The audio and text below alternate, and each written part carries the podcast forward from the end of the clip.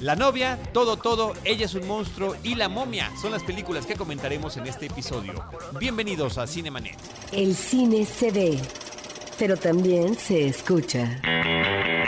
Se vive, se percibe, se comparte. Cinemanet comienza. Carlos del Río y Roberto Ortiz en cabina. www.cinemanet.com.mx es nuestro portal, es un espacio dedicado al mundo cinematográfico. Yo soy Carlos del Río y eh, les saludo desde Anchor Sound a nombre de Paulina Villavicencio, nuestra productora, de Uriel Valdés y también a nombre del equipo Cinemanet que hoy no pudo estar, de Roberto Ortiz, de María Ramírez, de Diana Gómez, pero hoy tenemos un invitado especial, cuasi colaborador, eh, o sea, casi, casi, no sé por qué no lo es, pero bueno, cuasi colaborador de Cinemanet, Alejandro Alemán, alias El. Salón Rojo.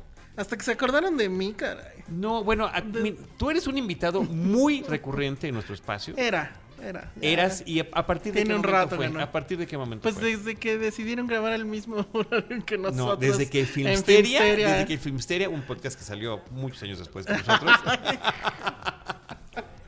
Escuchen Filmsteria, amigos.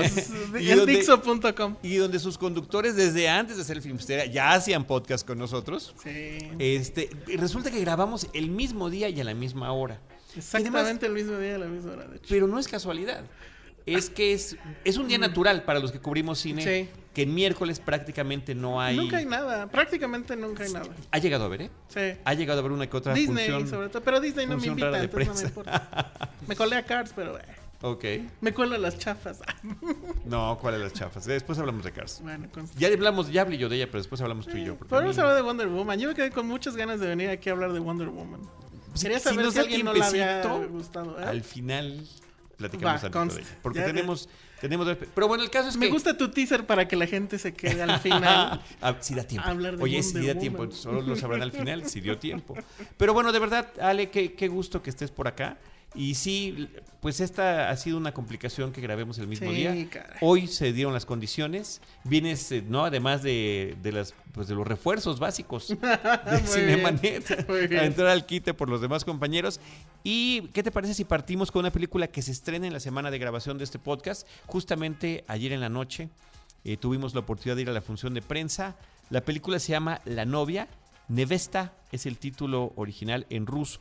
¿Y es quiere una decir algo? Na- Nadie, a ver si no pues, ahorita... según esto significa ¿Es novia. tal cual la novia? Sí, sí, sí, porque además así también en, en inglés también le pusieron The Bride. The Bride 2017. A ver, te reto que digas el nombre del director. Ahí te va. Sviatoslav Podgayevsky. Ah, muy bien tus clases de ruso están. Muy bien hecho. Da. Eso es- fue la única palabra que se me quedó en la película. Sí, ¿no? Y Que el- da significa sí, ¿no? Da. No sé, no me acuerdo. Claro, sí. ¿cómo no? Pero el cómo era... ¿Cómo es gracias? Este, No vas- sé, Es no sé. evasiva, es evasiva. No sé ni gracias ni salud, Es- imagínate. Es evasiva, yo nada más Salud. es evasiva. Y me sé muchos chistes de cómo se dice tal cosa en ruso, pero no voy a hacer eso. No, no lo Porque hagas, entonces no sí, ya hagas. adiós a la audiencia. Bueno, Pero- pues la pero novia, la decir- novia, la novia. pero sé decir suegra en Escrita y ruso. dirigida por Es- Oigan, pues este, ya puedo decir que es la novia. o todavía no. ¿La Sin spoilereo o no? no, sin spoilers. Ay, pero No, es muy no. bonito. Sí, es muy bonito, pero no lo podemos Es decir. muy Lo- lo- lo- bonito. después, ya que esté el episodio, lo tuiteas. No, yo creo que sí lo voy a Porque decir además es, una referencia que yo creo que uno pesca pues, a los 10 minutos de la película, A los 10 ¿no? minutos. ¿no? A los que- 10 minutos dices, caray, esta película se parece mucho A una película que, que, sigue en trataba cartelera. De alguien que iba a conocer a los papás de su novia. Imaginen ustedes. Nada más que aquí es al revés. La novia va a conocer a los papás del novio. Al final es conocer a la familia. Sí. Así de sencillo. Es que te llevan, no sé, es una, una pareja recién formada. Nada más que en aquí son ambos rusos casos, en y blancos. y en la otra Ya. no eran rusos. Y el otro no era ruso. Y bueno, Y del, probablemente col- del color hablemos también de la diversidad. Bueno, pues este. Bueno, eh, eh, la trae Corazón Films, que no me parece que sea. O sea, no me parece gratuito, pues, porque Corazón Films al parecer se fue a Rusia a comprar películas. Se trajo la famosa película de superhéroes, que ya se tardó en sacar, Guardianes. por cierto, sí. Sí. ya viene, ¿no? Ya, ya, próximo, ya Este, pronto, pronto, supongo que pronto. sí. Sus directores estuvieron hace como un mes aquí en México. Estuvo padre porque trajeron traductoras rusas y Efectivamente, las rusas ¿Hablan muy son. bien ruso? Hablan muy bien ruso. ¿Y español? Son muy altas. Hablan muy bien español. Son muy altas, rubias. Muy increíbles ellas. Esos Y eventos siempre me este- los pierdo. Cuando las cosas se ponen interesantes. Y entonces yo creo que paquetearon, ¿no? Les dijeron, a ver, ok, les vendemos los Es los una suposición, pero es una suposición. Pero yo creo que es muy, No, ¿no? entendible. Sí, les dijeron, pues a ver, ahí va esta. Y el- el- este cuate es... tiene, Zularsky. tiene 34 años, que también no es este cualquier cosa. eh, sus, al parecer toda su filmografía es de terror, allá en Rusia. No he visto evidentemente ninguna de ellas. No sé si sea un director famoso allá, pero eh, la manufactura de la película me parece que está bien, es muy correcta. No, o sea, como que uno tiende a tener esta idea de que en Rusia las cosas deberían ser muy diferentes a como suceden aquí. ¿Quieres decir aburridas? No, no, no, ni No, no, siquiera. pero ¿eh? sí hay un estigma. Sí. Sí hay un estigma. Me acuerdo de la película esta de Robin Williams, cuando... ¿Sí era Robin Williams? El que... Que él era ruso y llegaba a Norteamérica. Sí, como no, Moscú en the Hudson. Ah, exactamente. Moscú en Nueva York le pusieron acá. Entonces mi idea de Moscú es esa. No, bueno, pero esa idea de Moscú que estás, re- que estás comentando era todo un retrato de la época de- ochentero, de la Guerra Fría ochentera, de la época de Reagan, donde efectivamente había este viaje que lo hacía o, o- o este individuo o un bailarín, porque también había otra película de un bailarín con... No me acuerdo Sí, que también viajaba para acá, donde se enamoraban del estilo de vida Sí, claro, de Estados Unidos, no del sueño americano. Acá se enamoraba Era- de, era Ma- una guerra de de propaganda. María Conchita Alonso. se, se resguardaba en sus enaguas. Entonces, como que ves esto, y la verdad es que pues, sí, ¿no? O sea, tienen carros. Yo pensé que todavía tenían carretas. tienen celulares. Tienen celular. Sí te manejan el iPhone. Y te manejan, pues, las películas de terror Oye, clásicas. Internet y YouTube. Internet. Tienen su propio, su propio Facebook. No sé si viste. el- No, el- yo, era diferente. Yo sentí que sí era Facebook. Era Facebook, pero no sé si por copyright. A lo mejor le O a lo mejor Facebook. Pero eran los mismos colores. ¿eh? O sea, yo lo vi normalito, ¿no? O a lo mejor estaba traducido. O sea, no sé si decía Facebook. Es verdad, es ya quiere decir Facebook allá. Entonces, este, todo eso sale en esta película que, bueno, o sea, lo, o sea, lo digo en broma, pero es muy cierto. De repente, no sé, si la doblaran al, al inglés, igual y no te dabas cuenta que era una película Que gringa. existe la versión de la película. Existe Ah, la sí, versión eso de no la me la sabía. Sí, porque los estadounidenses no pueden, no les gusta ver películas en otro Sí. idioma. Pero Prefieren entonces- las películas dobladas. Pero eso quiere decir que en Rusia o en algún lado tuvo éxito.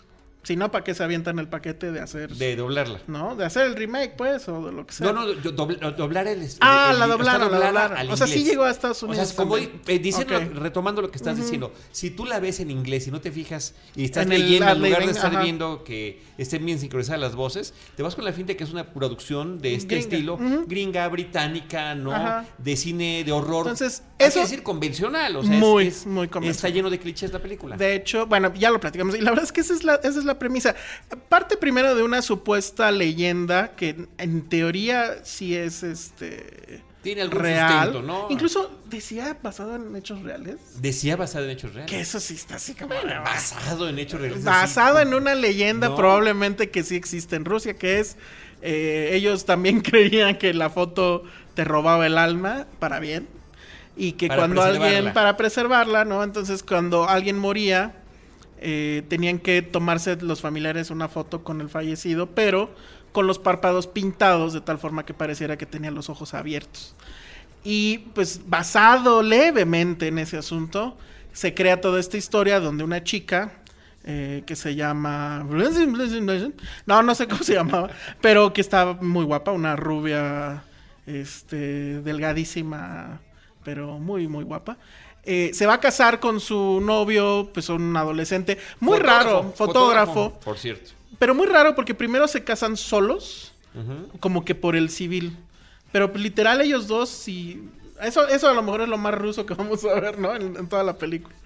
Y después ya él, eh, presionado por su familia, tiene que llevar a la chica a su casa, a una casona pues, que parece casi abandonada, viejísima. Antigua, en una Ajá. zona rural, ¿no? Alejada de todo. De esas que pisas y suena todo.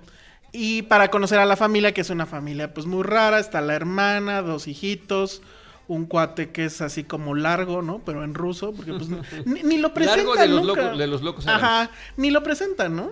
Pues entiendo que era el papá.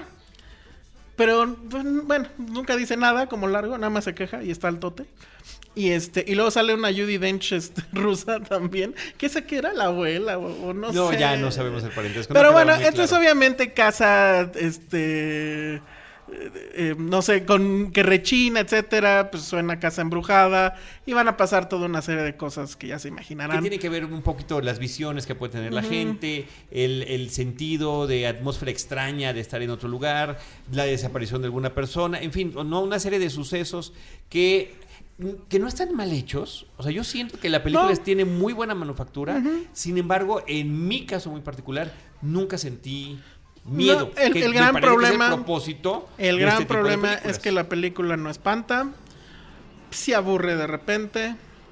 Este. Nunca me sentí aburrido. No, yo sí. Nunca me sentí O sea, aburrido. yo sentí que la película se tardaba demasiado en empezar.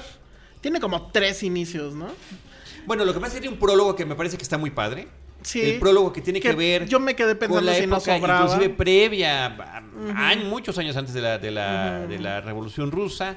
eh, el, el- el uso del daguerrotipo, que es cuando se funda, el, ¿no? donde están los fundamentos de esta teoría, el hecho de un cómo se comporta un terrateniente, ¿no? Una persona de buena posición económica, eh, utilizando como cosas a la gente que puede trabajar para él o en los pueblos cercanos. O sea, ese antecedente me parece que está interesante. Y luego sí me parece muy convencional cuando llegan a la época actual, ¿no? Cuando nos presentan los personajes en la actualidad y vuelve a tornarse interesante cuando llegan a la casa. Cuando llegan a la casa cuando finalmente la película empieza, entonces se tarda mucho en empezar y se tarda todavía más en acabar. Porque la neta es que ya llega un momento que es bueno, ya, ¿no? Ya estuvo. La chica se llama Victoria Agalakova. Eh, vean qué bonito.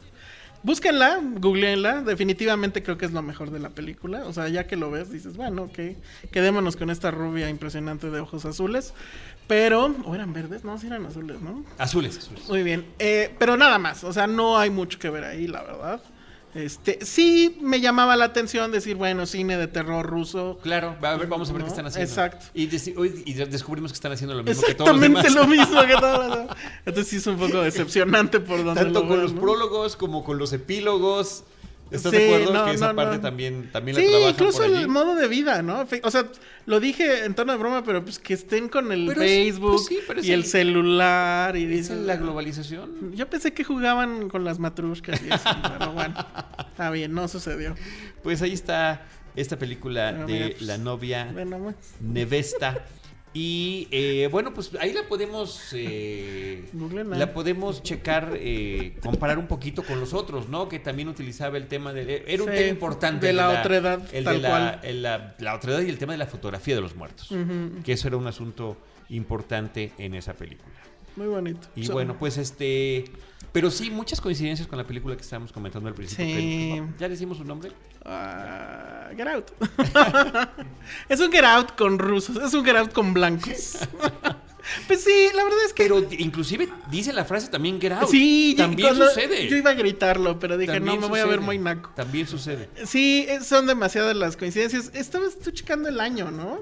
Pues Yo sí. no creo que haya sido de que alguien le robó a alguien la idea. ¿eh? Están, están muy similares. Sobre y todo hay muchos porque- elementos en común.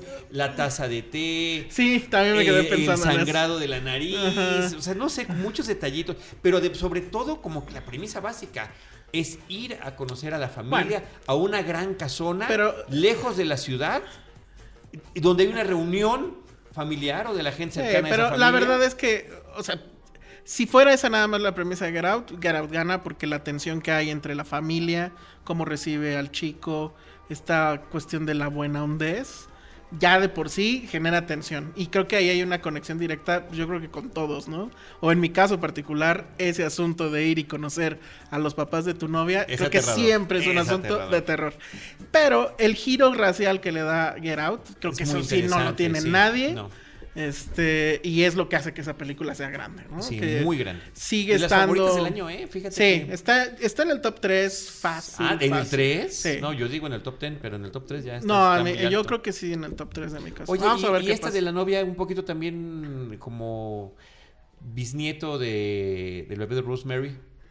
Uy, pero muy, Algo, ¿no? muy, algo, muy, muy lejos. Algo, Sí, algo. algo. sí, sí. Pues mira, yo creo que está interesante que... Que hagan un remake de eso, no, ¿verdad? No, es- no, no, no, no, no, no, no, no. Está es que iba- a interesante. proponerla a ella. Como decías tú, lo que nos atrajo de ir a ver la película era ver qué es lo que está haciendo en Rusia con cine de terror. Y Y, sobre todo con un director que lleva varias películas en ese, en ese género, ¿no? Resulta que también usan iPhones, amigos.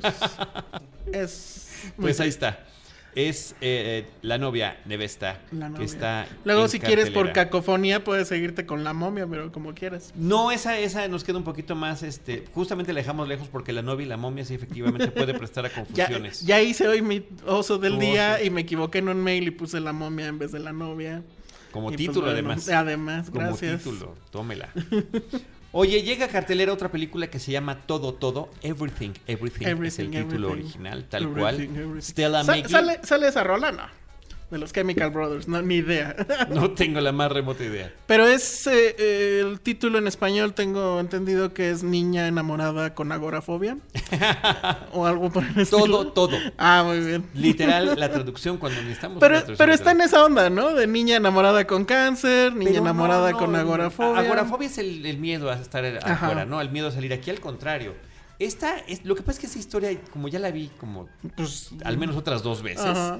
Eh, hay una película muy vieja que fue para televisión de los años 70 con John Travolta, que era el niño en la burbuja, el joven en la burbuja, alguna cosa así, pero era de Bubble Boy. Y era una persona que tiene una enfermedad donde está, eh, tiene bajas las defensas a tal grado que tiene que vivir en una atmósfera esterilizada. Y entonces él estaba, él vivía permanentemente en su habitación. Y pues las películas, todas las que ha habido al respecto, arrancan cuando este individuo, que ha vivido toda su vida así, está en esta etapa de la adolescencia, eh, antes de ser adulto, pues cuando más inquietudes de todo tipo, sociales, personales, eh, de conocimiento, de sexualidad, todas afloran.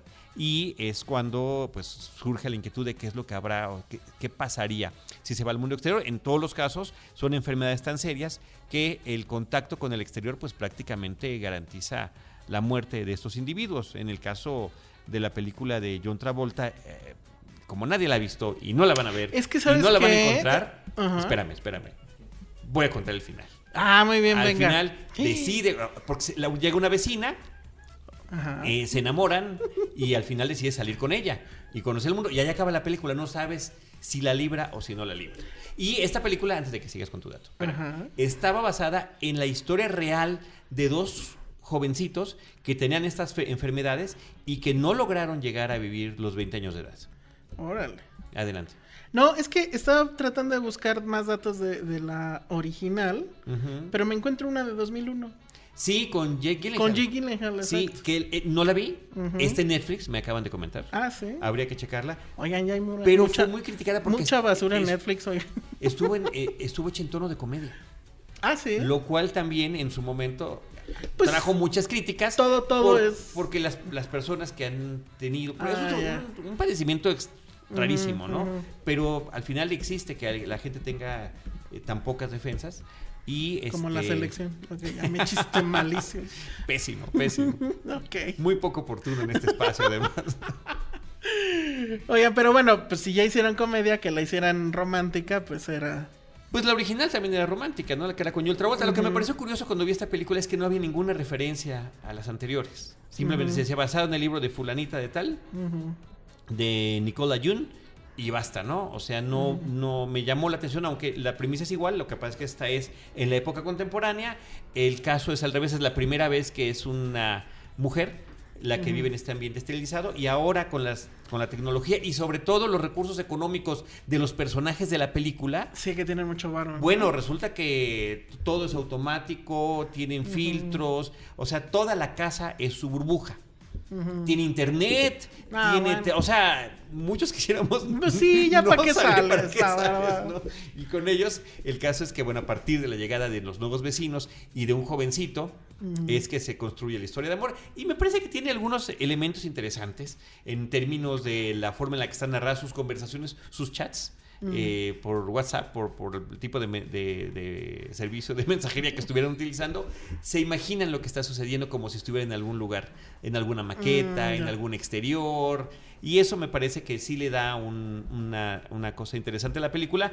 Los dos personajes me parece que hacen bien su trabajo, que tienen buena química entre ellos. eh, y tiene un twist la película que también me resultó interesante, aunque yo estoy lejos, más lejos no podía estar yo de ser el público objetivo, que es una película como para adolescentes, eh, sobre todo eh, en esa etapa en la que se quieren enamorar del mundo y conocerlo y aventarse sin paracaídas. Bueno, este fresísima, ¿no? Una Sí, pues ya me imagino. ma- versión más fresa no puede haber, sobre todo cuando es como eh, la película esta de, de Tom Hanks de Filadelfia, ¿no?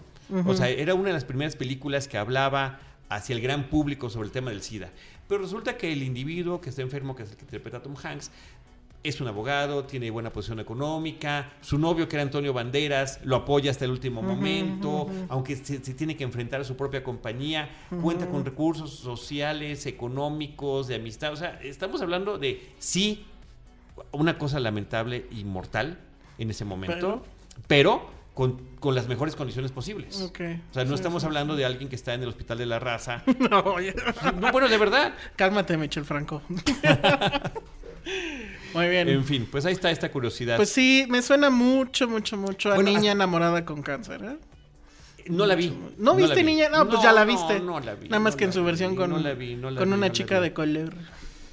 No la vi. Pero ya la este, viste, hasta es en lo mismo, eh, había la broma del Bubble Boy. Ah, sí. En uno de los Ahora- episodios, sí. Conocen a un Bubble Boy en, en camino a los Hamptons, me parece. Por ahí en algún lugar. pues ahí está. Bueno, pues yo la verdad la voy a Everything, evitar. Everything. Todo, Como- todo. Pues como sabe, la ¿eh? gripa. igual y, y en algún momento de ¿En algún la- avión? Te la puedes echar. En un camión a o en Guadalajara. camión, o en algún camión. Sí. Oye, pero ¿qué te parece si vamos a algo que realmente está mucho más interesante, mucho más original, A ver, venga. lleno de referencias y de metáforas, que se llama Ella es un monstruo? Colossal. Colossal es el título original, Colossal. colosal. ¿Y no te parece que una vez más caemos con el título explicativo Sí. en esta versión en español? Una película dirigida por Nacho Vigalondo. Este realizador, él escribe y él la dirige. Él es el que hizo Cronocrímenes. ¿Tú la llegaste a ver Cronocrímenes? No, la- eh, o sea, estaba revisando la, la filmografía. De hecho, se supone que Cronocrímenes es la buena, ¿no? Sí, claro. O sea, sí es como que... No, no tengo idea ni siquiera... O bueno, entiendo que es de viaje en el tiempo. Sí. Pero no, no la he visto. Hecha con un presupuesto muy bajo, con mucha creatividad. Él mismo actúa en la película. O sea, está, está muy padre. A mí me gustó mucho esa película. Son esas películas que te, la que te quedas pensando eh, posteriormente, ¿no? Sobre lo que pudo haber sido. Supe que iban a hacer un remake en inglés. Yo no- también sabía y- eso. Y ya no supe si y lo hicieron o si al no lo parecer hicieron. no sucedió. pero, pero sí se había comprado el guion. Esta versión, esta película, la nueva de, de Nacho Vigalondo, que, que es protagonizada por Anne Hathaway y Jason Sudeikis, pues bueno, ¿cómo resumirías el- el- la anécdota, no? Es Lo resumiría con una pregunta. ¿Qué pasaría si tus demonios internos salieran a la superficie y empezaran a destruirlo todo? Cual Godzilla en Tokio, ¿no? Entonces es esta mujer que es Anne Hathaway, que pues es una party girl absoluta. es una eh, este alcohólica. Sí, aunque te lo dejan No, muy no, matizado, es- ¿no? No, no creo que esté No, no, es que no sé, porque si fuera alcohólica no podría detenerse. Y sí hay un momento en el que parece que Todos tenemos lapsos en los que nos podemos detener y después No, porque además Nacho, vicios. o sea, no sé qué eso qué querrá decir, pero Nacho Vigalondo dijo que en, ve- en- en realidad estaba como que medianamente basado en, en, en cosas que le habían pasado a él. Y no creo que él sea el novio. Bueno, total, rápido. eh, la película es eh, Anne Hathaway, eh, tan hermosa y tan bella como siempre. Aunque en e- esta- creo que esta película justo antes de, de que hiciera la pausa eh, normal de alguien que va a tener un bebé. Creo que ella ya estaba embarazada cuando eso, filmaron esto. Eso explica por qué toda su ropa es así como caguada. Holgadita. Y este, holgadita. Y eh, ella, pues es una party girl absoluta. Tú dices alcohólica, tomato, tomaro. El chiste es que el novio con el que vivía en Nueva York, pues ya está harto, entonces la corre del departamento y ella regresa a la antigua casa de sus papás, quienes convenientemente para la historia no están presentes porque están en un como que viaje, son jubilados, ya viven en otro lado, no sé.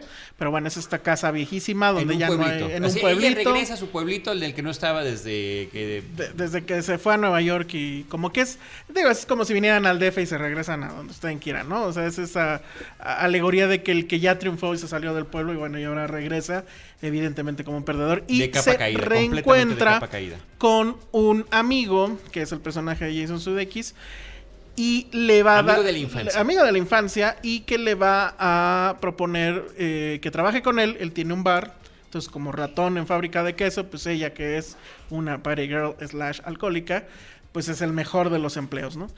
Entonces de repente en algún momento después de una ah, farra monumental y de una cruda aún mayor, se da cuenta o le le llegan mensajes al celular, ella despierta y, y se da cuenta de que todo el mundo está con los ojos en Seúl porque resulta que está sucediendo lo impensable, que es un monstruo del tipo Godzilla, eh, pues está destruyendo toda la ciudad y pues es una cosa increíble, ¿no?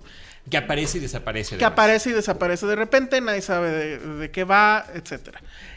En algún momento de la película, y bueno, pues eso está casi casi está en el póster, pues Está ella se va a dar, en está en español, el título está en en el título español. en español ella se va a dar cuenta que hay una conexión directa con ese monstruo y que básicamente uno hace la mímica del otro, ¿no? O sea, ella si levanta la mano, el monstruo levanta la mano, si ella se pone a bailar, el monstruo se pone a bailar. Hay ciertas reglas al respecto que pues no las voy a explicar, o sea, no es que suceda todo el tiempo, etcétera. Y bueno, pues sí es una premisa muy interesante, es una eh, es una alegoría a demasiadas cosas, pero no sé si a ti te pasó, a mí sí me pasó, que siento que hay muchas ideas y que no todas están muy bien utilizadas, o diría yo que muchas son eh, desperdiciadas por Nacho Vigalondo. De repente siento que ya no sabe qué hacer con su premisa y al final pues lo cierra de una manera cuanto tanto accidentada si quieres, etcétera. Pero eh, siento que pudo haber sido más. O sea, la idea es muy, muy genial para el resultado que, que al final entrega. Siento yo. A mí lo que me gustó de la película es que tiene un aire de cine independiente muy fuerte. Y que eso se lo da justamente, y no por falta de recursos, o sea, cuando está el tema No. del monstruo de la ciudad, esta eh, situación, porque estamos viendo lo que está pasando paralelamente en este pueblito de Estados Unidos y lo que está su- sucediendo en Seúl, eh, algunas veces este, como si las cámaras estuvieran allí y otras a través de lo que ven los personajes en con- televisión e con internet, tabletas, me ajá. parece que está muy bien ejecutado. Pero se nota también que hay economía de recursos. Pero te, a mí me funcionó todo eso. Y me parece que los cabos sueltitos que quedan por ahí, porque hay un grupo interesante de amistades que tiene, eh, no sé si a eso te refieres en particular, que tiene Es el amigo parte. de la infancia, eh, como que efectivamente pudieron haber sido más explotosos, ¿no? Como, como que el mundo tiene tan buen sustento en este pueblito que te podrías ir por cualquier lado y podrías seguir la historia de manera interesante. Hasta el de la tienda coreana, por ejemplo. a mí, ¿no? a mí me molestó mucho, por ejemplo, el tema de que, o sea, tiene esta necesidad de explicar el por qué. Y siento que eso es porque justamente ya no le queda nada más que decir. Entonces, eh, o sea, no sé, yo no necesitaba un por qué, yo necesitaba un para qué. Y, y ahí es donde a mí me deja como que expectante a, a otra cosa. O sea, es la- en algún momento va a explicar la película por qué está pasando esto. Y la verdad se me hizo una explicación medio chafa. Sí, sí, ¿no? sí, sí, O sí. sea, innecesaria si hubieras tenido un para qué mucho más grande, mucho más logrado. Y no sé, o sea, se me ocurren 20 cosas de para dónde se pudo haber ido. Eso me parece que es Pero una creo muy que eso es buena. lo padre de la película. No sabes hacia dónde va a ir. Eso está padre. Eso, pero la hoy en ruta día se agradece más. pero la cuando- ruta- Cuando, las películas de nuestras Sí, claro. las salas cinematográficas están llenas de superhéroes, Y cuando las trailers te cuentan todo, pues aquí aunque Sí. te cuenten eh, lo que mismo que les acabamos de decir ahorita, no sabes para dónde va a ir. Pero yo siento que la ruta que agarra, pues ah, no sé si fue la mejor. No me Se agradece el no asunto que sea efectivamente eh, Impredecible. algo impredecible. sí. Pero justamente creo que esa, esa expectativa no se cumple al Y- final, o por lo menos en mi caso no. y- es muy interesante también, pues no sé cómo le hacen hecho Vigalondo, porque la película anterior, que yo me he resistido a ver porque me dicen que es muy mala, y yo amo a Sasha Grey por encima de muchas cosas.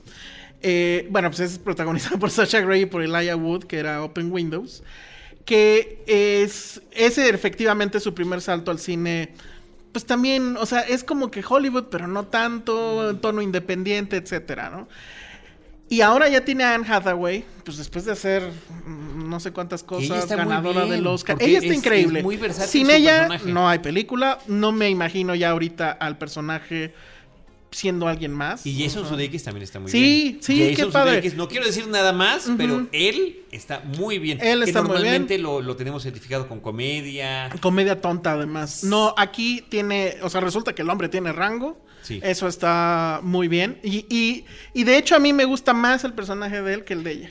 O sea, el de ella es muy tierno, o sea, sí quieres abrazarla. El, el- el vi- el viaje, el viaje más grande es el de él. Sí, exacto. El viaje más O sea, grande la película en realidad, ya si lo ves así, el, el protagonista en cierta forma es él, creo, ¿no?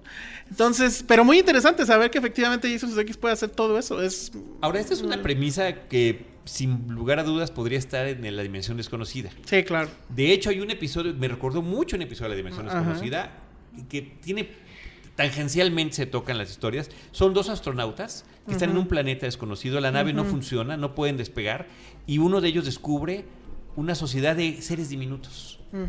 Chiquititos. Y entonces, eh, por el simple hecho de que él es un gigante, se vuelve eh, un dios, porque puede hacer y deshacer. Y hasta le hacen una estatua. Entonces, cuando el otro logra hacer que la nave funcione, no se quiere regresar con él porque se quiere quedar allí, en, ese, en papel de deidad.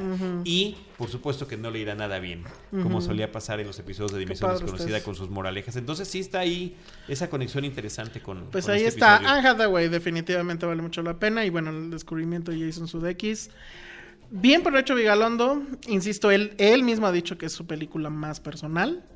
Habrá que ver a qué se refería con eso. Yo supongo que habla de las farras increíbles que se ha haber metido en algún momento de su vida. Pero O- o de una es- novia que tuvo. O de alguna novia que tuvo. Pero es interesante hacia dónde va su carrera y habrá que ver ahora. O sea, no sé, muy buenos agentes, muy buena habilidad de labia, no sé, no sé cómo le hizo para Oye, el convencer póster me parece a Anne horrendo. No, a mí me encantó. O- me encantó. horrendo. o- o No, sea, el, del, el del monstruo así. Sí, con- rascándose la cabeza. la- No, a mí me y parece ella, increíble. Yo, yo no, o sea, no, no me dice En, absolutamente en nada. este, en este mundo donde. Me- bueno, Me sugiere una comedia, fíjate. sí. Me sugiere una Y comedia. sí, un poquito. Ah, es, pero. bueno, es una gran broma, ¿no? Ajá, exacto. La película final de pero, Pero no está es padre, o sea, en este, en este mundo donde los pósters siempre son dos cabezas o tres flotantes, creo que la- el juego que hace el, el póster es, me parece que es bueno. Bueno, además es parte del, una parte simplona, además, digo, porque es un recurso simplón, pero bueno, funciona para poder descubrir algunas cosas en la película. Pues ahí está Colossal o Ella es un monstruo de Nacho Vigalondo, escrita y dirigida por Nacho Vigalondo con Anne Hathaway, Jason Sudeikis y también pa- aparece por ahí Tim Blake Nelson, que es uno de los cabitos sueltos que podrías haber mencionado, ¿no? Sí. Eh, eh, un gran actor, ¿eh? También amigos. es muy Sí, versátil, es como muy que siempre con esa cara de torpe que tiene. eh, ha logrado cosas interesantes en su trayectoria, casi siempre con personajes secundarios. Oye, eh, pues está. Ale, teníamos pendiente platicar aquí en Cinemanet de la película La momia. No la habíamos tocado, ya tiene un par de semanas que estaba en cartelera. Y además, ya sabes, siempre se hace la gran alaraca. Vino Tom Cruise. estuvo Oye, la pero en alfombra una... roja. Pero tú, ¿quién se enteró de eso, en serio? ¿De qué? De que De estuvo... que iba a estar aquí. O sea, yo me enteré, creo que vino un sábado, o un domingo, creo que fue. No, Pero el chiste es que fue, de la fue un día de, fin de semana, sábado, domingo. En la noche la distribuidora lanzó un mail que fue por como yo me enteré de, ah, pues ya fue la función eh, de Alfombra Roja, estuvo Tom Cruise y todo muy chido. Y pues nos contaba Penny Oliva eh, en Filmsteria, pues ella sí fue y lo entrevistó y todo. Pero efectivamente fue una Alfombra Roja muy controlada. Mm, o sea, todos los fans o sea, no eran tantos fans, pero no porque no hubiera fans, sino porque efectivamente a nadie le avisaron. Yo supongo que dieron los boletos en, pues ya saben, la tele o... No, pues yo O sí con vi la mucho- lata, mucha, o- mucha laraca de los boletos de la ¿Tú premier. viste? No. Sí, en redes, sí. Sí, yo no vi nada. sí, o sea, fue mucho. mucho más la laraca de Wonder Woman que, que de esto. Entonces, ya de ahí yo empecé a sospechar de, mm, ¿no? O sea, porque la, la función de público fue antes que la función de prensa. Y la función de prensa fue el clásico truquito de... Un día se antes estrena el viernes, se la muestro el jueves a las 8 de la noche, o sea, horas antes del estreno. Y pues ya que vimos la película, no sé qué opinas, pues dijimos, ah, pues sí, Sí, las sospechas se eh, confirmaban. ¿no? Dark Universe es como le quieren llamar. Es esto? como le quieren llamar a, a este nuevo proyecto. esta necedad de los estudios en querer copiar una idea que en realidad era una idea del, de- del mundo de los cómics por ahí de los años 60 o 70, no, recordar, 60, no recuerdo, 60. pero bueno, No, no, no, en algún momento Stan Lee dijo, bueno, si Spider-Man vive en Nueva York, en la Nueva York real, y los Cuatro Fantásticos también, y por ahí andan los Avengers, pues ¿por qué no podrían en algún momento estar en la misma historia? de ¿no? conocerse, Deberían de conocerse. Y entonces esa, idea fue muy revolucionaria en el mundo del cómic porque efectivamente creó esta percepción del universo donde todos los personajes conviven en una misma realidad y, confluyen y tienen historias este, juntos, etcétera. Después DC Comics pues obviamente retomaría esa idea y la llevaría a los extremos en los que yo supongo va a suceder en el cine, donde ya fue tanto, o, o bueno, ya ha sucedido, ya, ya es tanto el relajo que le tienen que dar reboot, ¿no? Las famosísimas... eh, ay, ¿Cómo se llamaba? Se me acaba de olvidar el nombre, pero... ¿Franquicias? eh, no, esta, esta onda donde tal cual eh, DC Comics decide hacer borrón y cuenta nueva y decir, ¿saben qué? Todo lo que vimos eh, de los 40 para acá, 70 eh, era Tierra 1. Y existe otra cosa llamada Tierra 2, que es los multiversos, etcétera, ¿no? Entonces, Gracias, Uriel. eso va a terminar pasando, yo creo, en algún punto del de, del, eh, el universo cinematográfico de Marvel, cuando ya se les acabe la onda. Que en cierta forma pasa pian pianito, por ejemplo, con Spider-Man, que ya vamos por el tercer Spider-Man. Y, y yo creo que así va, va a ser en todo el asunto. Entonces, ¿cuál es el, el tema? Los otros estudios pues están muy ávidos o muy hambrientos de tener este mismo éxito que ha tenido Marvel y creen que la, la- la clave del asunto es hacer estos universos. Porque mal que bien, tener un universo es como tener una fábrica de chorizos, ¿no? O sea, haces uno, pero ya viene encadenado con la que sigue y con la que sigue y con la que sigue. Entonces aquí ya dijeron que van a hacer creo que al menos seis películas que tienen que ver con eh, monstruos, porque Universal dijo, bueno, ¿qué tenemos nosotros? Y pues para quien no lo sepa, Universal era antes conocida como la casa de los monstruos, ahí nació Frankenstein, ahí nació el hombre lobo. Sí, las versiones este, cinematográficas más conocidas sí. de los años 30. Exacto, o que sea- creo que es muy interesante y además lo han seguido explotando a lo largo de las décadas. Bueno, y siguen siendo películas. Halloween es Halloween. O sea, un niño se puede poner el papel higiénico alrededor y se convierte en la momia. Pues por Universal, ¿no? Porque esa es la imagen clásica que tenemos de los monstruos pues, más básicos, pues, que, que podamos imaginar. Entonces ellos dicen, vamos a hacer un universo de monstruos donde todos al final van a converger en... Que son nuestros monstruos, Sí, que se dice sí, Universal. sí. Son los monstruos de, de Universal, Universal. Que ya tienen, los, les vamos a dar un. con alguna que otra cosa que ya vencieron los derechos y entonces la están apropiando, como por ejemplo el Dr. Jekyll y Mr. Hyde, ¿no? Que aparece en The Mummy, por cierto. Y, eh, y pues bueno, vamos a hacer nuestro universo. Lo anuncian con bombo y platillo y, y deciden, creo, em- empezar con el más pues, chafita, ¿no? El menos atractivo, vamos Pues a sí, decirle. o sea- la momia no era particularmente eh, la, la- la La- punta de lanza de los monstruos. No, No, la versión de, de Boris Karloff es muy interesante. Después vendrían otros. Digo, tiene N, ¿no? Creo. Sí, ahí, ahí va. hay cantidad de, remakes, unos más macabros que otros. Es- y obviamente, bueno, mucha gente, saludos millennials, mucha gente dice, es que la original era mejor. ¿Cuál original? Se refieren a la de... Brendan Fraser. A la de Brendan Fraser. Película que en su momento yo, no que la odiara, pero sí mantenía mi distancia porque a mí se me parecía que era un rip-off de Indiana Jones, ¿no? Era, más aventura que terror. Ajá.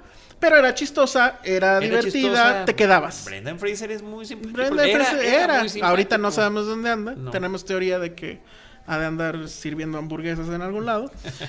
Entonces, bueno, llega The Mommy con una superestrella como lo es Tom Cruise y con una chica que se llama Sofía Boutella, quien para, bueno, para recordarla o, o si no la conocen, es la chica que no tenía piernas en eh, ¿cómo se llama? Este, ay, la película está de espías ex y, y, este, ay, ahorita te digo. Pero bueno, ella es la Sale en Star Trek, en la última de Star Trek. en Kingsman, sale en Kingsman, ella es la, la, la chica que no tiene piernas en, en la, Kings- en la primera de Kingsman, sale efectivamente en Star Trek. También. Se roba que- la película, ¿eh? Con todo y Sí. un reparto ya bien establecido de personajes Y con muy todo en que no la reconoces porque está completamente maquillada. Igual que como saldrá Igual en esta que como película. saldrá en esta película. Y bueno, Tom Cruise es un personaje extraño porque pues es un poco un antihéroe, un tipo que están... Eso tampoco lo entendí. Es un los- soldado estadounidense Pero que los- está en el Medio Oriente, pero es medio mercenario. Ajá, Él roba- está de ver, de ver para sí, roba cuando antigüedades. sitio- Nunca entendí si estábamos en los 90. Porque estaban hablando de la invasión de Irak. Entonces eso era como que noventero. Entonces yo me quedé con esa duda. Yo, yo lo sentí como que era la época contemporánea. Pero La bueno, va- no- puede no- ser la sí, época claro. actual, ¿no? El chiste es que de una u otra forma descubren este sarcófago donde está supuestamente esta importantísima momia. eh, no me acuerdo Una ahorita cómo se princesa llama, princesa, ajá, que había sido modificada viva, bla, bla, bla, y hay un hechizo ahí. La princesa Amanet, Exacto. que, que sería el equivalente a Anaxunamun de la Ajá. otra película, ¿no? Les encanta a todos los fans de esa película decir que. Anaxunamun. Bueno. Y- O algo así. O algo así. Total que se la llevan en avión a Londres. ¿Por qué se la llevan a Londres y no a Estados Unidos? Bueno, supongo que queda más cerca de Irak, Londres Bueno, que Estados siempre tienen Unidos. bases, eh, lo- las bases Y aliadas. como lo vieron en el tráiler, este, pues el avión eh, va a caer. No sobrevive. Producto de la maldición. Pero estamos contando la película. Vamos a No, decir qué bueno, eso, la eso, eso Es viene la en la película. de la película. Eh, va, va a estrellarse el avión, no va a sobrevivir nadie, pero algo ahí va a pasar que, que va a hacer que la película siga su ritmo. Um, a mí, francamente, o sea, yo creo que, que Tom Cruise ahorita es una persona liberada, ¿no? O sea, se puede levantar todos los días en la mañana y decir, bueno, ya lo peor ha pasado, ¿no?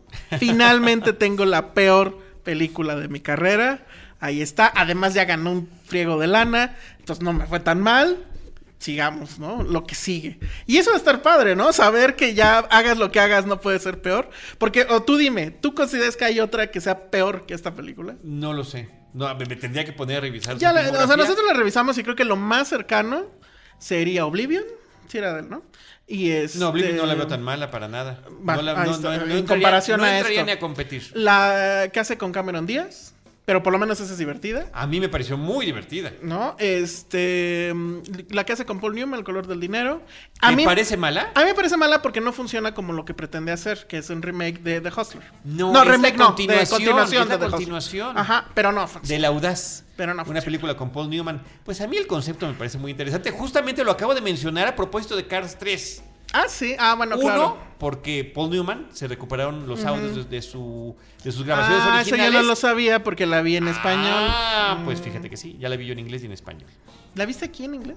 Oye, ahorita platicamos de todo esto. No vamos a acabar de esto y Bueno. platicamos de eso y de los temas que nos quedan pendientes. Yo creo que es la peor película de Tom Cruise. En ese sentido, pues él se ha de sentir muy bien. Pero porque es mala, o sea, a Mira- ver, vamos a platicar. No, déjame, déjame, te doy también mi opinión.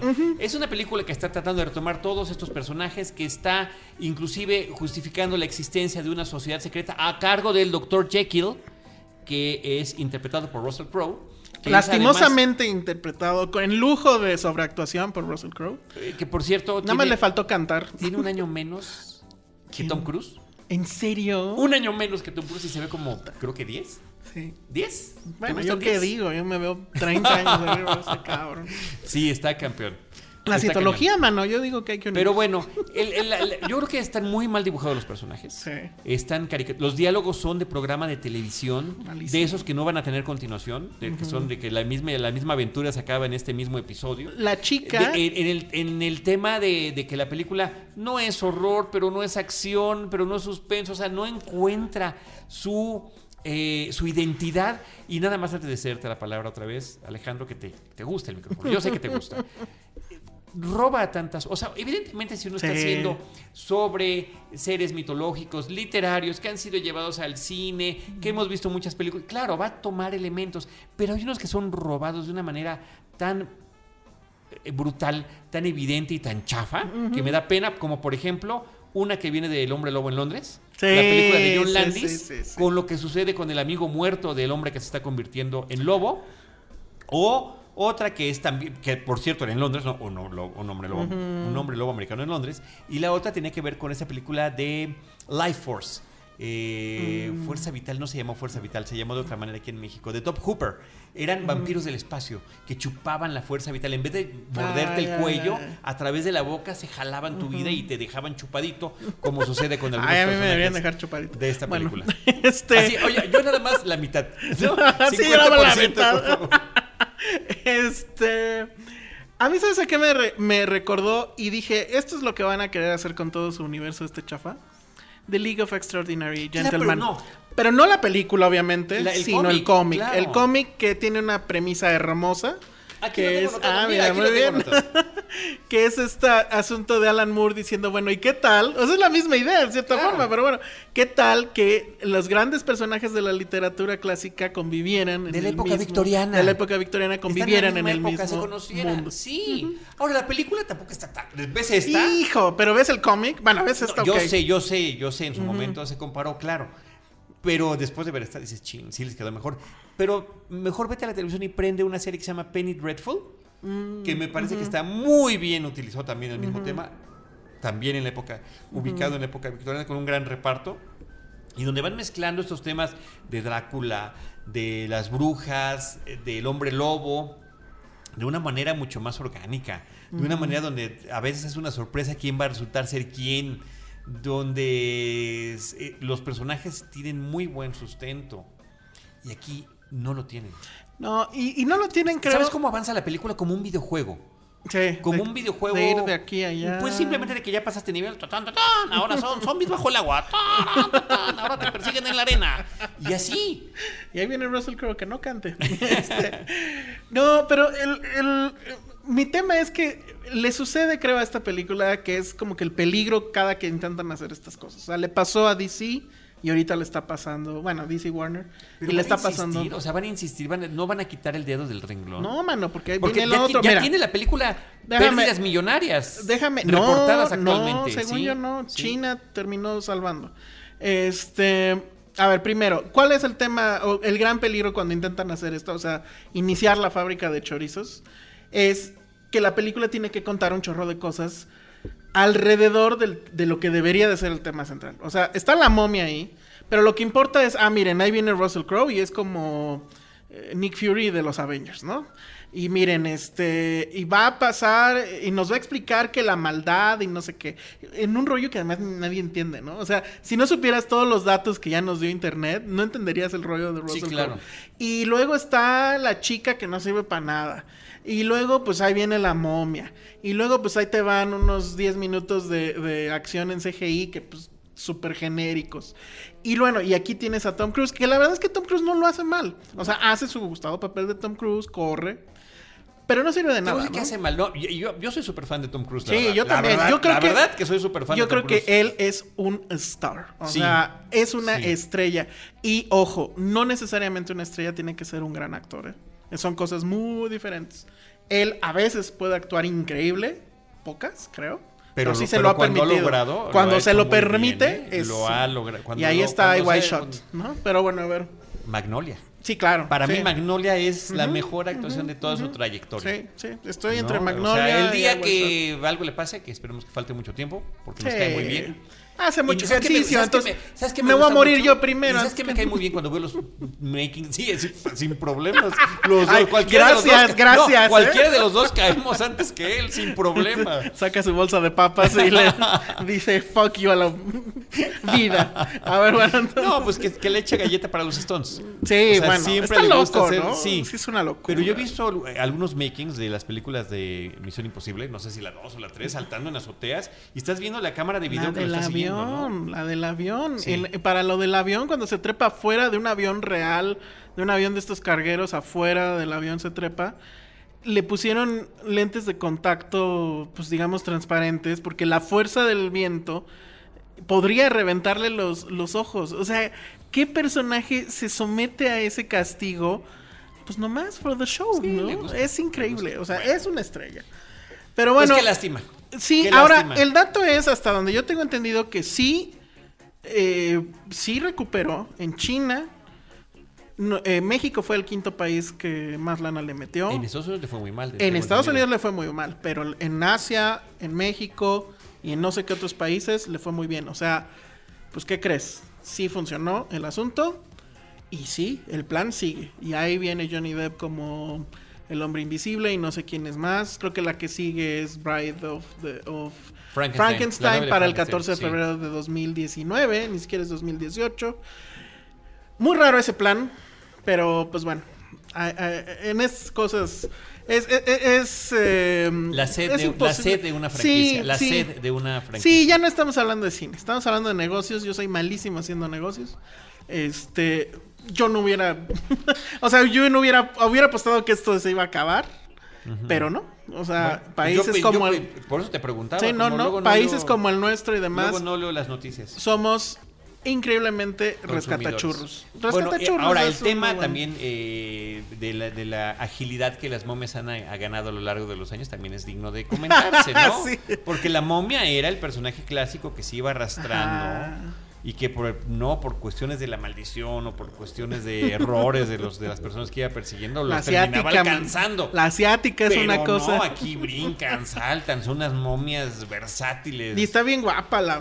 Hay un encanta- desnudo a mí por ahí. Me encanta esta chica Sofía con esos tres papeles que has mencionado. Sofía Butela no es particularmente hermosa, o sea, tiene una belleza Ah, peculiar, sí, es bonita, pues, o sea, es- vaya, sí tiene rasgos finitos, pero no es la típica que digas, wow.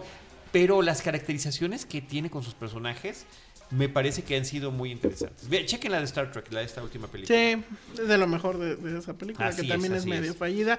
Y bueno, nada más mencionar si acaso el director Alex Kurtzman, que pues también es como que dices... Él no, es más productor que director, ¿no? No, es más guionista y, y en, y en su... En su haber como guionista, pues hay joyas como por ejemplo Transformers, como por ejemplo The Amazing Spider-Man, este, la 2, que pues fue la peor.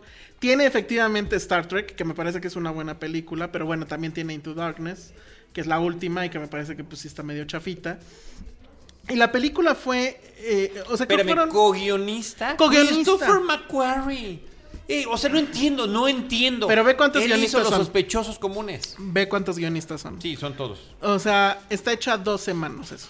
Entonces, ¿cómo no iba a salir justamente este problema de que no hay pies ni cabeza, de que no se deciden qué va primero, qué va después, todas las historias, Seis- los personajes? son seis créditos. Ajá, Son seis seis créditos, dos semanas. O sea, Son seis créditos. eh, eh, entonces es era como que también muy previsible. Y por último, ya salió Alex Kurtzman a decir la clásica del director fracaso. Bueno, que le puede ir muy bien en el bolsillo, pero que es un fracasado con sus películas, que él no dirigió La momia pensando en los críticos, que la dirigió pensando en la gente. Ah. Y como alguien en la internet... Gente, la gente lo aclama y lo aplaude. Ajá, exacto. Y se lo agradece además. Esa frase, alguien en internet dijo y lo dijo muy bien, es el equivalente a Let's Make a America Great Again. O sea, es la frase de- qué horror. más Qué horror. pinche que pueda haber. Bueno, pero ¿ustedes qué opinan de la Pues momia? Que nos, que nos sí, escriban, que díganos nos si les gustó o no les gustó. Yo la verdad, sí hubo un momento en que me dormí, me aburrí, todo mal. Pero bueno, y yo decía, ah, es- este personaje se parece al de Lobo Hombre Americano en Londres. Y me quedé pensando, ah, John Landis es grande. Sí, y así me la fui llevando sí, en toda la película. en su momento eso es una, es una parte, es, es una de las peculiaridades del hombre lobo americano en Londres. Esa, esa situación que la hace única, que le da identidad y que nadie la había tocado, me parece. No. Y de repente lo hacen igualito y dices, chin, o sea, parece la parodia. Sí, Parece sí, sí. literalmente la Y parodia. todavía dijeras- Y con este actorcito de programas de televisión, o sea. Y me dijeras, bueno, si se siguen por ahí, pues igual, pero no, también lo hacen mal y... ah, es una cosa muy lamentable, la Bueno, verdad. pues Para mí, ah, lo peor de Tom Cruise, no necesariamente es su culpa, pero bueno, ya está liberado de ese, de ese Muy peso bien, en la vida. De esa maldición. Exacto. De esa maldición. Oye, este, rápido te quería comentar el tema este de, del audaz que mencionabas de Tom, de Tom Ah, a Cruise ver, y de. Paul Newman. El, ¿Por Cars? ¿Ya viste Cars 3? Ya la vi, no me pareció nada, pues fuera del otro mundo. O sea, corrigen la plana. Dicen, bueno, olvídense de Cars 2. Totalmente, la ignora- la ignora por La completo, ignoran. no yo, existe. yo ni me acuerdo que, o sea, me acuerdo de que iba, pero yo no me acuerdo qué implicaciones tenía. Ninguna. Ah, perfecto. Pues Ninguna. entonces, bueno, no pasó. Eh, O sea, uno puede ver la 1 y la 3. y no pasa nada, ¿no? O sea, no, no vas a extrañar la nada, dos. no pasa nada. Eh, me gusta este asunto que es un poco onda Rocky. Es más película de deportes que incluso la 1. creo Sí, yo. sí, sí, Porque aquí las carreras sí son emocionantes, las carreras implican cierto peligro. O sea, ya no está. Ya no son tan juguetes en ese sentido. O sea, un choque sí puede ser fatal, pues. Que también hay un poco una trampa, porque en el tráiler se veía como que una cosa muy grave y a la hora en la película Bueno, como que sí ver. dijeron, espérate, pero ahí están ¿La los viste, niños, la, mano. ¿La viste en pero la vi en- con público? Pero sí, pero la vi en- eh, con público, sí, con público. Y este, pero el problema es que la vi en español. Yo la vi, en- a ver, yo la vi en la, en la función de prensa, la vi en inglés, y por eso te estaba hablando del tema Ah, de Paul Newman. ok. Eh, Pues yo fui a una función de prensa, mano, y ahí me la eh, bueno, lanzaron en español, ¿tú más crees? de una función de Ay, prensa. ay, ay. Que en Disney sí me llevo y no sé qué. Eh, tal, ya.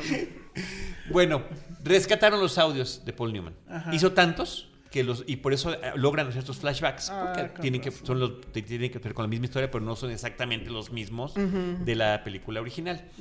Y en El Audaz, que es la película del 61, The Hustler, donde- amigos, véanla. donde el jovencito presumido y fanfarrón era Paul Newman, que era un buenazo para el billar y reta al campeón y, les, y les, se le voltea la chuleta con esa situación y tiene que aprender de sus errores. Bueno, él era el McQueen en ese momento, ¿no? Y en la película del 86, ya dirigida por Martin Scorsese, regresa con ese mismo personaje que además era Fast.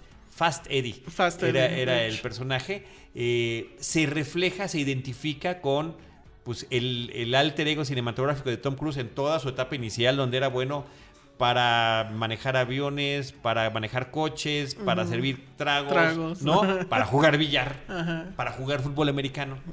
Y este se identifica con él y se convierte en su mentor. Y la película de Cars de eso trata, al final de cuentas, ¿no? De, de- de descubrir en- después de muchos años cuál es tu lugar. Y, y también es el tema de darte cuenta cuando ya tienes que Sí. retirarte como deportista, Sí, ¿no? Sí, claro. Eso está padre. Pero lo va, lo va descubriendo el personaje. Lo va descubriendo el a personaje. lo largo de la a lo largo de la película. Sí tiene este cachito también, creo yo, del Rocky, ¿no? Del que se ve amenazado por alguien que parece Pero técnicamente superior. Claro, claro. Porque mucha gente decía Rocky 3, yo no entendía por qué decían, es Rocky 4. No, Rocky 4. es Rocky 4 es tecnología contra Ajá, experiencia. exacto. ¿no? Tecnología No, y que te vas a pelearte con. Son los millennials con las además, los que están retratando la película. Sí, la nueva sí, generación sí. de corredores son los millennials Sí. que, que donde no eh, lo dije yo la otra vez eh, viven el para el futuro inmediato el personaje eh, del el némesis en esta película no le interesa el pasado o sea le interesa como un dato curioso no nada más para burlarse y lo que el mensaje que quiere dar la película es que sí hay que voltear a ver hacia atrás. Como lo estamos haciendo ahorita platicando del audaz o platicando de Sí, en serio, vean, vean el audaz. O sea, con- no es difícil de conseguir. En mi lista, eh, que bueno, eh, creo que toda lista eh, siempre es perfectible y va cambiando con los años. Pero alguna vez me pidieron hacer una lista de mis 10 películas favoritas ever. Un ejercicio que, por cierto, yo odié, porque siempre odié. O sea, siempre eh, eh, huía de esas cosas. ¿Y dónde es esa lista? ¿La podemos ver? La, lista la pueden ver. De hecho, si entran, a lo mejor si buscan tal cual, en el blog de Ernesto Díaz Martínez, Cine Vértigo, si ponen Cine Vértigo Alejandro Alemán, por ahí debe de estar esa entrada. Mándanos el link y lo Y ponemos lo- aquí en el de va. este de episodio.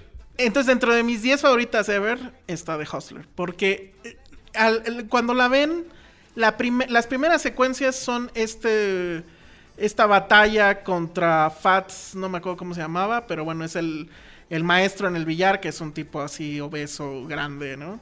Eh, y, y cómo eh, el personaje de Paul Newman pues, va a enfrentarlo y, y toda esa batalla. Eso es apenas que serán los 20, 25 minutos y no, es una clase de cine. La película era en blanco y negro, las dos actuaciones son fenomenales. Es una gran película sobre el asunto de perder, pero también sobre el asunto de ganar, que ninguna de las dos es eh, sencilla. Me parece que es una gran película. Y está muy padre estas conexiones que hay, pues con Cars, con todo Está lo que padre, ya, ya está hablamos, padre, que al final de cuentas uno de los actores que fue su última película además, de la Sí. última- la antes de fallecer Paul Newman, eh, y y ahora esta es la última gracias a ese permiso que hubo de la familia de utilizar los audios. Temáticamente tiene que ver, ¿no? Estas dos, estas dos cintas. Incluyo el color del dinero, aunque no te haya gustado porque es el regreso del personaje, pero es ubicar su papel ya como maestro en lugar de haber sido... el- sí, lo que el- pasa es que el- el- el- la, la- la vara de, de lo deja muy alto, ¿no? Y entonces Sí. sí, creo que Scorsese lo, lo toma con cariño. O sea, me queda claro que era muy fan de The Hustler.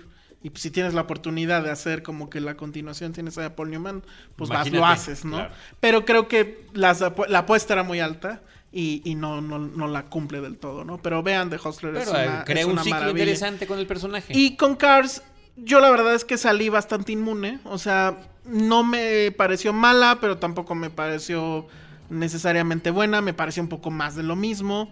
Este, muy tirada todavía para los niños. Es, creo yo, pues la, la película que paga las cuentas, ¿no? Pero esos mensajes es- son interesantes. Yo creo que esos ¿eh? mensajes Son están bien. Viene ahí, a ver, ya, pues tantito spoiler, ¿no? Viene ahí un, un asunto que tiene que ver además con empoderamiento femenino, con eh, temas de latinos y demás. Que eso pues también, o sea, está muy en la agenda. Pero bueno, pues, supongo que está bien. Eh, no, y tampoco sé si esos mensajes los va a cachar los niños, ¿no? O sea, los niños creo que están en otra onda. Pero el simple hecho de que estén hace que te da la, la sensación de que es normal. O sea, no, no como te lo Sí. están vendiendo ahorita en otros momentos, ¿no? Sí, eso, eso puede en otros lados. Entonces, o sea, en pues Estados bueno, Unidos con su presidente. tengo la ligera sospecha de que si lo hubiera visto en inglés, me hubiera reído más, hubiera cachado más. Por ejemplo, sí me quedé pensando si cuando sale el personaje de, de Paul Newman, pues sería su voz o de plano decidieron. Y, y no sé quién lo hizo ahora, porque también Pedro Armendáriz Jr. Es Ah, el que hacía, es el que hacía la claro. voz No, pues no es él, ¿eh? No, no es, no, no, no, no es, no, No, es, no, no. es, no es. No tengo idea Oye, quién será. Bueno, nada más el, el dato que les quería compartir. Fui el viernes de estreno de la película de Cars 3 a la sala IMAX en la universidad, funciona en español, con mi hijo lleno de niños. Yo cuando voy a una función de una película infantil, ya sé cómo es, o sea, hay un murmullo permanente toda la película, los niños no se callan, incluyo el mío. Están comiendo, están platicando, están preguntando, están comentando, es general. Y todos habían visto el avance del choque aparatoso en las carreras de McQueen. Bueno, cuando llega ese momento en la película y sale silencio, volando. McQueen, se hizo un silencio en la sala, sepulcral, espectacular. ¿Nadie lloró? Mandé, no, nadie lloró. En, en mi función sí hubo un niño que se puso a llorar. Pero el silencio. Pues Al- se- se notó- me puso la piel chinita, o sea, de. ah, Se notó, se notó ¿no? el, el- el llorar de ese niño justo porque la sala se quedó en silencio y de repente este niño empezó a llorar. Wow. Y entonces sí, no, yo ahí dije, bueno, creo que sí está bien creado el momento. Sí, sí, cañón. Pero, pues sí, desde la perspectiva adulta, siento que le faltó ahí a lo mejor un poquito más. Pero es interesante, o sea, fue interesante que, lo, que hicieran eso. Em, yo espero que ya le No, paren no, no, ahí. ya ahí debe de cerrar, o sea, debe- debería, ¿no? Pues debería, pero pues Debería. las cosas están puestas como para Debería. que igual venga The Next Generation o algo y, así. y la verdad que también hicieron, se me hizo too much, que sí hicieron muy de lado a Mate en esta película. Sí. O sea, mucho. Porque es un coprotagónico en la. Pues sí, pero original. pues votó por Trump, ¿no? Sí, yo Nos creo que queda sí, seguro. que seguro sí. que ese güey votó por Trump, entonces ya. Bueno, ya para concluir, ya nos colgamos muchísimo, ¿Ah, pero la serio? Mujer Maravilla, O sea, ¿qué quieres decir de la Mujer que Maravilla? está, ya todos hablamos de que la está Mujer Maravilla. maravilloso, ¿no? O sea, no, lo que pasa es que no sé, igual ya lo dijimos todos, pero para mí sí fue una sorpresa. No lo muy- esperábamos, no lo lo esperábamos, esperábamos, no lo esperábamos. no lo veíamos venir. Eh, Patty Jenkins lo hace increíble. Tiene muchos problemas. El final, por ejemplo, es muy malo. Eh, el final es muy Snyder, lleno de CGI, etcétera. Pero a mí sí me emociona mucho todo lo que ha venido pasando alrededor. Que muchos dirán que es marketing, etcétera. Puede que haya mucho de ello, pero el asunto de que haya un una película con una heroína mujer, super heroína, porque ya sabemos que por ahí estaba Ripley y ya sabemos que por ahí estaba este la mamá de John Connor y que ha habido a lo mejor muchas más que ahorita no Sarah recuerdo, ajá, Sarah Connor, este eh, en, en este asunto de mujeres fuertes, empoderadas y demás, pero que esta superheroína sea la primera en llegar eh, en un mundo de, de hombres, que es el, el cine basado en cómics, que y curiosamente, pues emulando lo que pasó hace 75 años cuando en- entró al, a- a la- al escenario de los cómics La Mujer Maravilla. En plena Segunda Guerra Sí, Mundial. me parece que es fenomenal. Cuando sale el cómic en la Segunda Guerra Sí, sí, Mundial. sí, sí, sí. Y, o sea, que Patty Jenkins finalmente lo haya logrado después de 10 años, me parece muy bien. Hay por ahí he escuchado estas críticas que quieren destruir el, el asunto diciendo que esto no es feminismo y demás. Yo no diría que la película es feminista, no sé, no me interesa. Es una, me parece que es una buena película, me parece que es muy emocionante. La escena de la, de la de la trinchera cuando ella sale es este fenomenal. O sea, me parece que la construcción misma de la escena y de lo que sigue. Este, cuando sale Spot de Trainspotting, yo enloquecí, dije, bueno, ya, no puede haber película mala, está él ahí. Es una película con mucho corazón y este a mí me parece que es todo un fenómeno. Combina acción, el origen del personaje, como, pero bien armadito todo, afortunadamente. Me gusta que sea finalmente una mujer la que venga a enseñarle a DC cómo hacer las cosas, cómo volver a hacerlas, porque Patty Jenkins no lo niega, dice, pues ahí estaba Donner, Richard Donner, que le hace su homenaje dentro de la película. Eh, me parece que es una muy buena noticia por muchos, muchos aspectos. Que la mayor crítica que le puedan hacer o que digan es que eso no es feminismo porque ella es muy guapa y demás, o come on. sí, ya es de plano no entender nada. Y no sé si viste por ahí una nota que le mandaron a la, directora sobre un, no sé si era directora o maestro de, de primaria, de kinder o algo así, de comentarios que habían hecho sus alumnos respecto a la película y cosas que habían estado pasando eh, alrededor de que ya los niños habían visto la película. Entonces, por ejemplo, muchas de ellas pues ya querían vestirse como, como Mujer Maravilla. Eh, decía, hubo un día que uno de los niños tiró basura al piso y una de las niñas le dijo, ¿ves? Por eso no había hombres en Temishira, porque son bien marranos. Este, alguien dijo, bueno, pues sí hay una película que es mejor que Frozen. ¿no? Entonces es fenomenal. O sea, yo creo que lo más emocionante que pueda suceder alrededor de Wonder Woman está en los niños, en las niñas. Y, eso está increíble. O sea, eh, eh, que haga una, que el cine haga esto, me parece que es muy bien. no es una película imperfecta, además. ¿eh? Sí, muy, muy imperfecta. O sea, tiene mucho, mucho, mucho. Pero yo sí también creo que si hay un buen momento, o sea, el cine al final está hecho de momentos. Y, si hay un buen momento en una película, creo que eso lo puede rescatar. Aquí creo que hay varios momentos tiene también. Varios, no, tiene varios. Eh, también, ¿quién diría que el reporte entre ellos dos, entre Chris Pine y. Qué buen coprotagónico él, eh, me pareció muy, muy bueno. Eh, en cierta forma, de hecho, él es realmente como que sí, efectivamente, el soporte para que ella brille. Y lo hace increíble, lo hace increíble. Que ahí ya te quedas pensando, chale, o sea, bueno, spoiler. Este, que pues ya no lo vayamos a ver en otras películas, como que es. Y yo ahí diría también, si, digo, a menos que lo tenga muy bien amarrado, pero si yo fuera Patty Jenkins diría, bueno, ahí está, yo ya me voy. Porque las expectativas para la siguiente van a ser enormes. Pero más bien parece que ya dijo que sí, ¿no? Al parecer sí, pero este todavía estaba debe ser muy tentador. Debe ser muy tentador, debe ser muy tentador. Y ojalá vengan más mujeres. Sobre todo que ella ya tenía, pues el universo ya estaba creado, la actriz ya estaba elegida, o sea, ya realmente se lo dieron así, aquí está esto, ármalo. Otra vez el asunto de los universos, otra vez el asunto de los chorizos, pero finalmente encontró el resquicio, ¿no? Como que el que haya sido una película de origen le permitía hacer ciertas cosas. Y él también le que da sea licencia, en otra época, eso. Que sea en otra época, eso ayudó muchísimo. Pasa lo mismo con el Capitán América. La primera Capitán América y esas son prácticamente películas paralelas. ¿eh? Están, es casi lo mismo. De hecho, casi hasta se roban chistes, creo. Y pero... Los, y los dos son películas con personajes cuya bonomía, o sea, son tan buenos.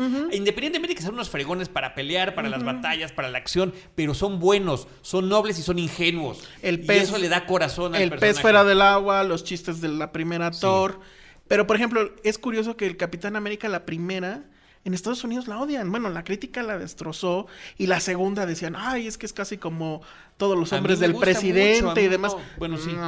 Recuerdo todo eso. Yo prefiero la primera Capitán América. en las dos mucho, pero el único problema que le pongo a estas dos películas, que una habla sobre la Primera Guerra Mundial y otra sobre la Segunda, donde los antagonistas son los alemanes, es que los alemanes hablan inglés con acento alemán. Eso me, hierve la sangre. Me hierve y la sangre. otro punto chafa es esos villanos estaban como que... Sí, pero también son los mismos villanos en las dos películas. Eh, son los villanos que están eh, eh, haciendo armas prohibidas a favor de la maquinaria alemana, ¿no? Ahí los gases, este, el, el, villano que se metía a sus poppers. Pero bueno, no, muy bien. Yo la verdad es que sigo emocionado. La quiero volver a ver. La vi en 3D, no la ven en 3D, no, no aporta nada. La quería ver en IMAX, pero llegó una cosa llamada Cars y entonces ya valió. Pero este... Vayan a ver Cars en IMAX. Que se oye la música. No me de Randy Newman. No, es que en IMAX y la, escena no me la imaginaba porque ya la había visto. Y pero en IMAX también está en español, ¿verdad? Está en español, pero el audio está muy bien. Eh, El- No sé. el- la escena esta del- de la carrera en lodo, la carrera de demolición, la música de Randy Newman está hermosa en esa película. En esa Y escena, el perdón. corto, el corto es muy bueno. El de Lu. Lu. Ajá. Sí, el de Lost and Found. Parece, al principio dices, ay, otra vez Toy Story, ¿no? Pero No, ya cuando no. te enteras de para dónde va, a mí me gustó, ¿eh? A mí sí me Pues el tema es el bullying. Lleguen temprano, lleguen bullying. temprano para ver el, el corto. Muy bien. Muy bien. Oye, pues muchas gracias, Ale. Ya nos vamos. Ya, ya se gastó esto, ya se ya estamos en tiempos extras, overtime. Sí. Oye, eh, ¿dónde te encuentran? Me encuentran en arroba el salón rojo. Escúchenos en Filmsteria, Dixo.com. eh, y ahí busquen el podcast de Filmsteria. eh, el podcast de cine que a veces incluso hasta habla de cine. A Y veces. este, a veces. y este, o- y pues ahí estamos en Eje Central en, y en el Universal. Pero pues síganos en arroba el salón rojo y ya de ahí. eh, ese será el camino que Ahí llevará vas a todos conectando los lugares. puntitos. Exactamente. Oye, qué gusto. Gracias, ya invítenme cuando haya más Wonder Woman. Muy bien. Este Alejandro Alemán, alias arroba el Salón Rojo. Aquí en Cinemanet les recordamos nuestras redes sociales, arroba Cinemanet, facebook.com diagonal Cinemanet, Cinemanet 1 en Instagram y Cinemanet 1 en YouTube. En cualquiera de esos espacios, nosotros les estaremos esperando con cine, cine y más cine. Cinemanet termina por hoy. Más cine en Cinemanet.